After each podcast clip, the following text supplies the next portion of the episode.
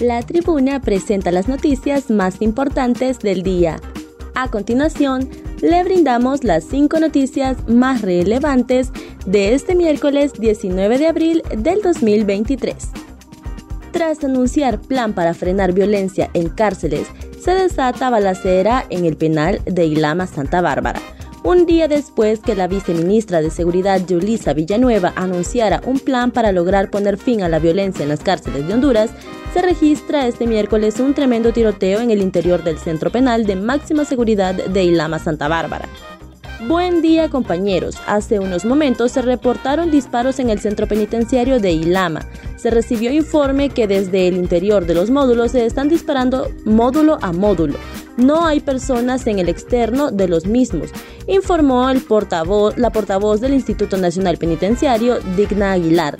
De igual forma, informó que ya se envió un contingente policial para restablecer el orden.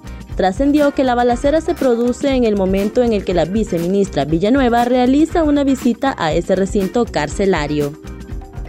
Inicia operativo para levantar carros mal estacionados por talleres y en aceras en salida al oriente.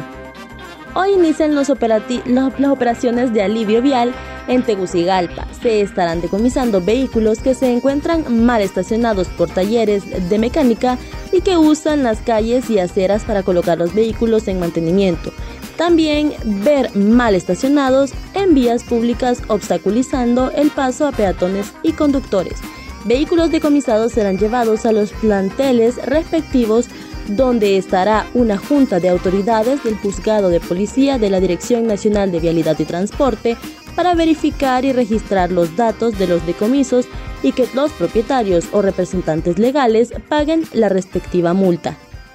Confirman siete privados de libertad heridos en centro penal de Ilama. Al menos siete privados de libertad resultaron heridos en nuevo enfrentamiento en la cárcel de máxima seguridad El Pozo en Ilama, Santa Bárbara. Hasta el momento se desconoce la identidad de los reos heridos, solo que fueron trasladados al Hospital de Santa Bárbara integrado para recibir atención médica. De momento se desconoce el estado de salud de los privados de libertad que resultaron heridos en la balacera. En otras noticias, conductores de autobuses pelean frente a pasajeros en Tegucigalpa pobladores captan en un video una nueva pelea entre empleados del transporte público de Tegucigalpa, Francisco Morazán, mismo que se ha, se ha viralizado en las redes sociales en cuestión de horas. Es un clip de apenas 14 segundos y se observa cómo los dos transportistas se lanzan a golpes y hasta patadas.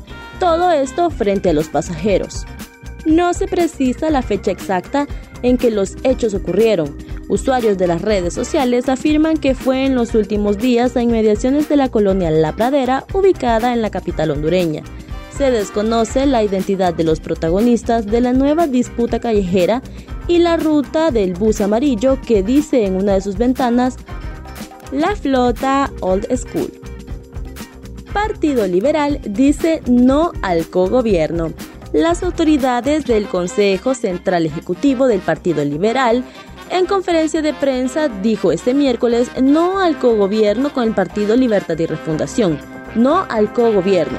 Posición del Partido Liberal de Honduras después de un amplio ejercicio democrático de consultas a lo interno de nuestro instituto político, publicó a través de sus redes sociales. El presidente del Consejo Central Ejecutivo del Partido Liberal, Gianni Rosenthal, dijo que hay mucha gente que quiere gobernar con Libre pero su mayoría da un rotundo no y rechazan esta propuesta. Estas fueron las cinco noticias más importantes del día.